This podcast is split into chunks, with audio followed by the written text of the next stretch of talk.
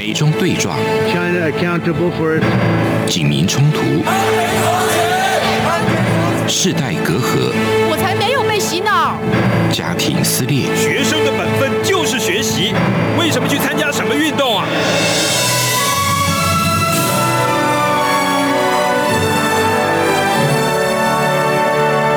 我们可以聊一聊吗？可以跟你说说话吗？好吗？我想好好跟你聊天。每周四晚上十点，有张明天跟大家聊聊天。好，各位听众朋友们，大家好，欢迎收听中央广播电台。现在是这样看香港，想跟你聊聊天的时间，我是张明天。好。中共对香港的掌控呢，真的是步步进逼，步步升级哦。从港版呃国安法，再到爱国者治港，然后从香港的泛民派，包括了明呃李柱明大律师，还有一传媒的创办人黎智英等人被判有罪，再到香港的大纪元印刷厂哦，在四月十二号的时候遭到了袭击。哎，这已经不是大纪元印刷厂第一次遭到了攻击哦。但是呢，香港的警方却没有一次抓到凶手。那中共对香港的掌控呢，包括了选举制度，还有中学的课本内容，甚至还有越来越多的监控摄像头等等等等。真的就会很想问哦，你到底想要怎么样？我到底要怎么做，你才肯善罢甘休呢？哦，这好像是遇到遇到了这个恐怖情人才会问到的问题哦。那我想呢，这也是很多香港人迫切想要找到答案的问题。那我们今天呢，非常荣幸邀请到的来宾，是一直都非常关心香港，也一直呃很熟稔这个国际情势的台湾大学政治学系名誉教授，同时呢，也是政治评论员明居正老师。呃，主持人明天小姐好，各位听众朋友们大家好。是我们是不是可以先请您谈一下香港大纪元印刷厂遭到袭击的事件？这事情得从“一国两制”开始谈起哈。那个一九七零年代末期、八零年代初期呢，呃，英国去找香港谈，呃，找这个呃找中共谈香港未来的时候，当时我们就很关注这题目，我们想说到底会谈出什么结果来。后来八零年代初期呢，那个呃，港英呢在在香港谈判多次呢，当时当然大家都忐忑不安了。最后，中共说：“那我们就是要一国两制。”然后也信誓旦旦的，最后跟英国签下了中英联合声明。然后中共根据联合声明呢，也定了基本法，然后说五十年不变什么等等。呃，当时很多香港朋友就非常担心，他们已经开始准备移民了，也做了很多动作，有的也真的去移民，然后做了移民监。那过了几年之后，发现说香港情况还稳定，所以他们又回来了，因为这毕竟他们熟悉的地方。所以继续生活，继续赚钱。到了九七年前后，有人觉得不安了，就开始又又一波移民。所以八零年代一波，九零年代一波，什么等等。那九七年之后呢？好像大家看情况，过了几年看情况又好了，因为大概在差不多零一年、零二年呢，中共参加世贸组织，然后经济开始快速爬升，所以香港也连带的跟着这个好转。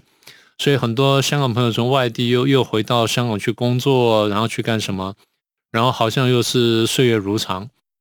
可是大家心里总是觉得说这东西可能还是有点点问题的。那就像刚才主持人说的，我跟香港因为是多年的关系了，所以很多朋友也经常通话，也经常来往。嗯嗯。那有回到十来年前了，一个香港朋友跟我讲说：“呃，坦白说，我们对一国两制还是没有信心的哈。”那一国两制到底将来会怎么样呢？我们不晓得。嗯，然后但是我们看到几个试金石。嗯，然后我说哦这样的，那你看的事情是什么呢？很简单，第一个是法轮功，哦，第二是大权时报。我说为什么呢？他说你也知道中共破坏法轮功破坏很惨了，在大陆上打压，然后这个搞到民不聊生啊。所以香港的法轮功还能公开活动，还能练功，然后还能去这个宣宣传他们的信仰，那这是一个试金石。好，第二试金石呢，就是这个《大权时报》，那他传播了很多大陆看不到的消息啊，什么等等。他说这是两个重要的试金石。哦，所以当时我就说，哎，这个我的观察蛮有趣的，我就记在心里面了。嗯，后来我们看到，就是当然，呃，九七到现在呢，也二十多年嘛，二十四年了，所以我们也在很关注香港未来。当然，中共想说五十年不变，五十年不变。邓小平讲的很漂亮了哦，五十年之后中国大陆就发展起来了，所以那你们也不用担心了，什么等等。好，那大家是想这样想了，可是为什么大家有点担心呢？因为这么多年来，中共自己本身的动作并没有什么改变。大家从哪里看出来呢？看他怎么对待自己的人民，嗯，跟他怎么对待别的国家的人，大家可以看出来哦。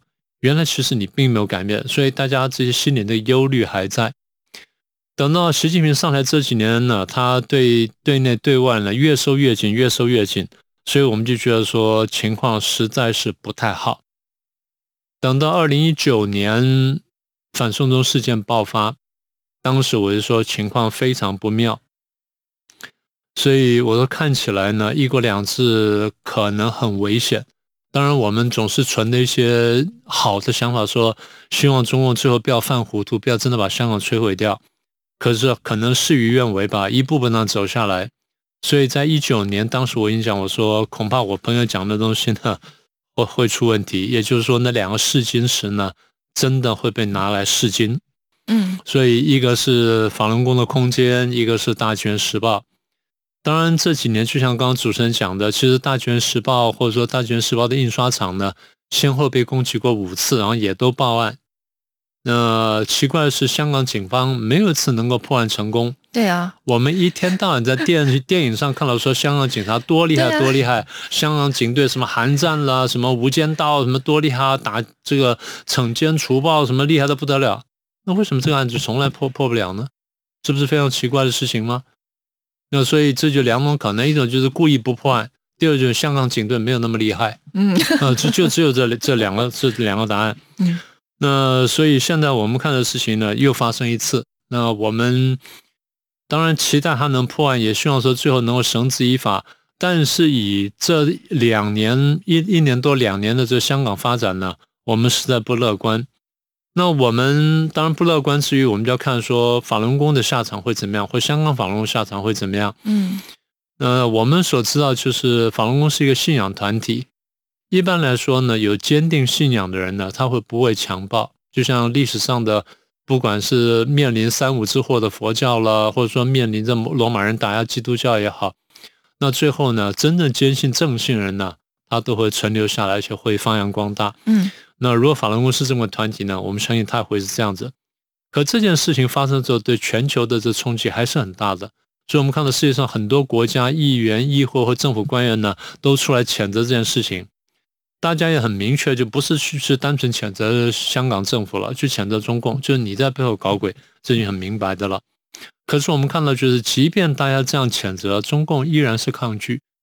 这说起来不奇怪了，你看这这这几年来的事情，远的都不用说。这几年来，呃，我们刚刚讲反送中事件，国际谴责到现在，中共也没有什么回应；西藏、新疆问题，国际谴责到现在，中共也没有正面回应。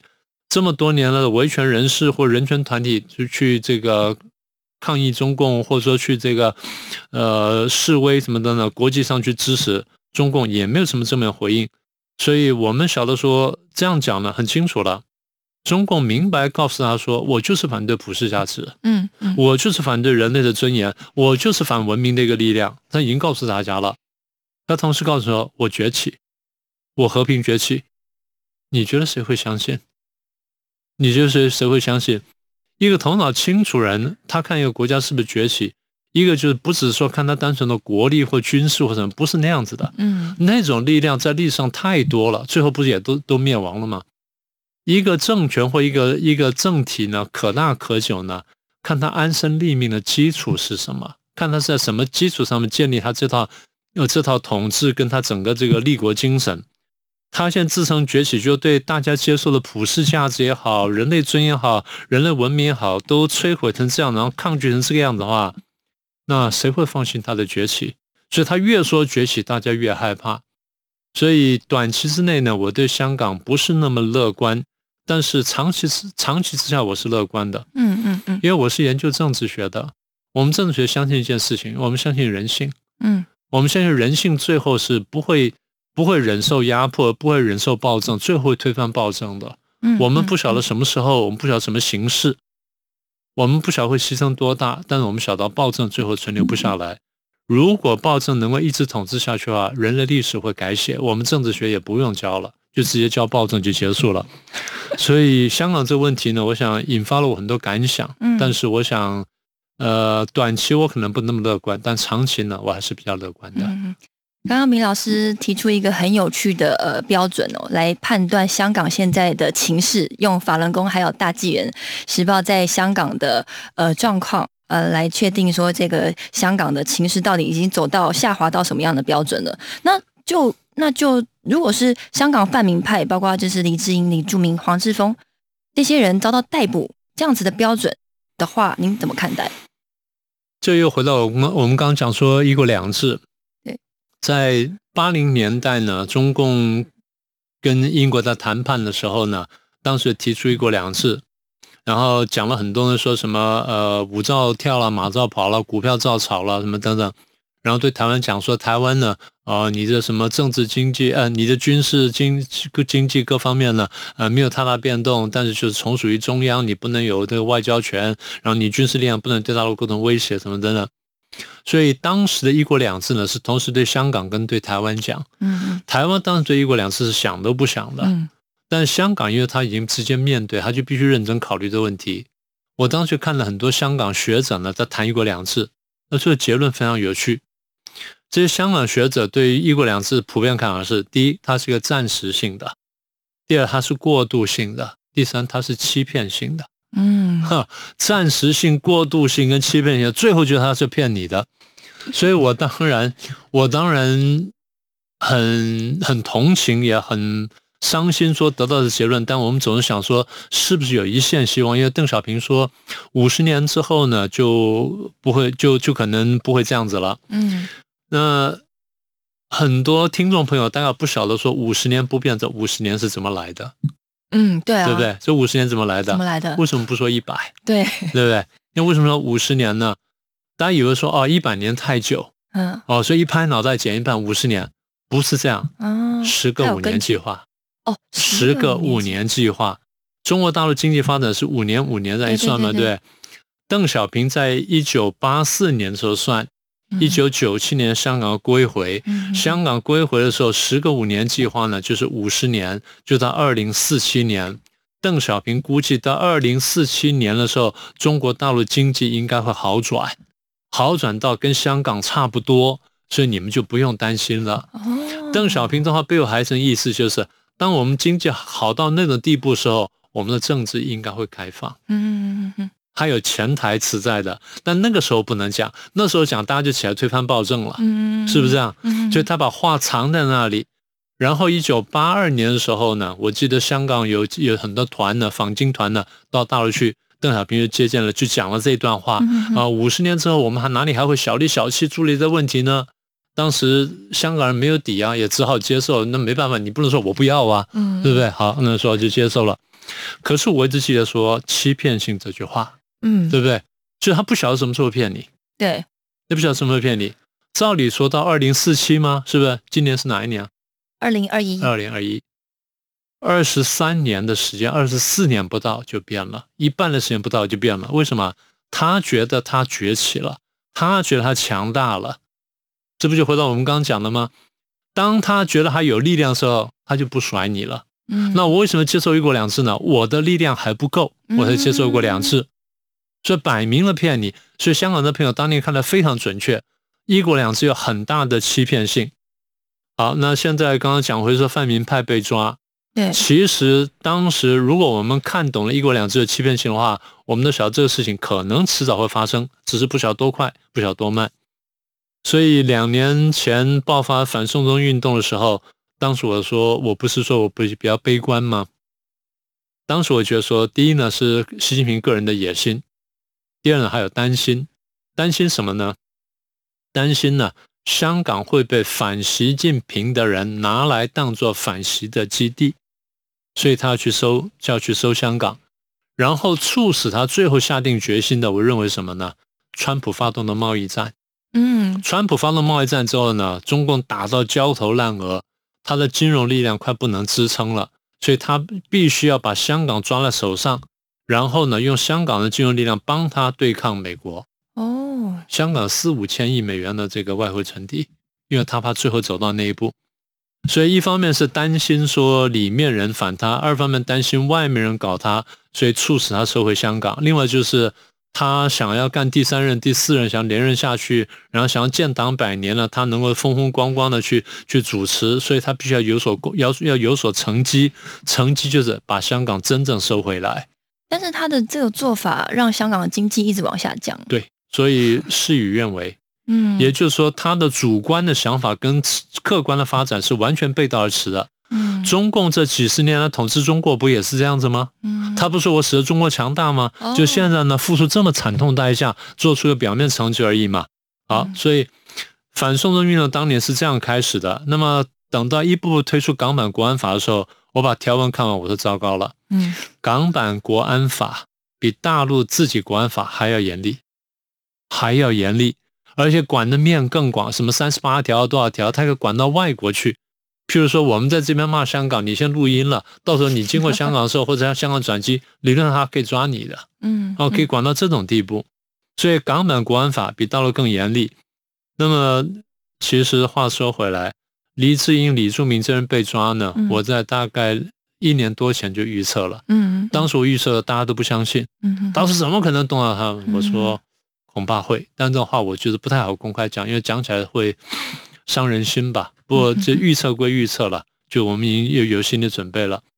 所以回到你核心问题，就是第一呢，这事情将来可能还会再继续下去。嗯，所以香港中共在香港目的就你们把我搞得这么大话，我一定要搞到风声鹤唳，人人自危，让你不敢起来反我。这是中共的个性，所以中共我猜还会往这方向走下去。好，那我们节目到这边先休息一下，马上回来。你好，哇，好好美呀，好犀利呀！这些粤语的问候语，许多人都朗朗上口。而你真的了解香港吗？央广开辟全新带状节目，这样看香港。一周五天，规划五种不同类型的节目，通通跟香港有关。周一，香港仔 online，My l a Way。来自香港的年轻世代要用年轻人的语言解读香港的大小事。周二七一五公里之间，举家从香港移居来台的夫妻档朱仔与美智，将以知性、轻松和贴近生活的方式，分享台港两地生活和文化观察。周三舍之岂能藏乎？吴色志老师邀请专家学者剖析香港现况，多元视角让您迅速掌握东方之珠的未来形势。周四想跟你聊聊天，主持人张明天会挖掘香港圈内新奇、有趣、特别的资讯，邀请各行各业各阶层来宾与您聊香港。周五港式大排档，黄美玲将为您上菜，与您谈时事、读历史、看风景、尝美食、品风尚、道人生。每周一到周五晚间十点到十点三十分，央广带您这样看香港。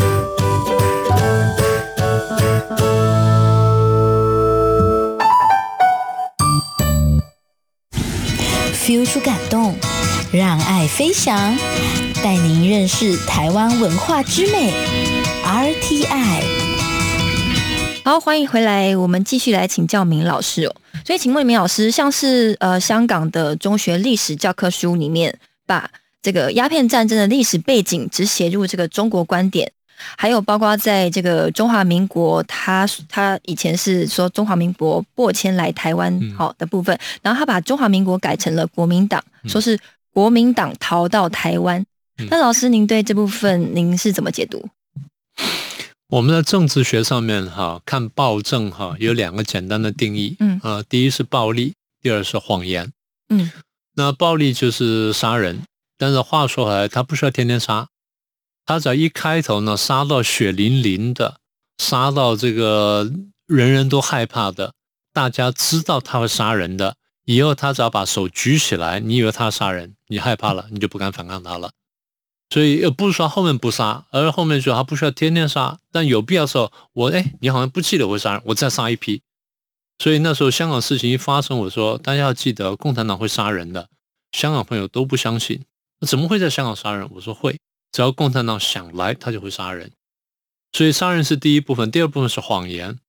谎言就是他要让你不太记得他干过的坏事，除了杀人之外，嗯因为杀人是正责你的办法。如果你不记得我会杀人的话，那你就会造反。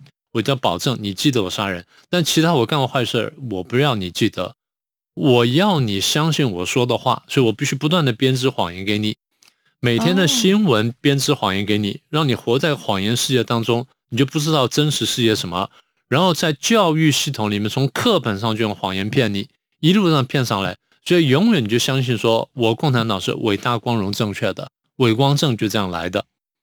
所以在香港改课本呢是势所必至，也就是说，过去呢他们因为力量不到香港，那香港基本上是一个理论上是一个高度自治地方，所以他管不到。那香港要怎么教什么的？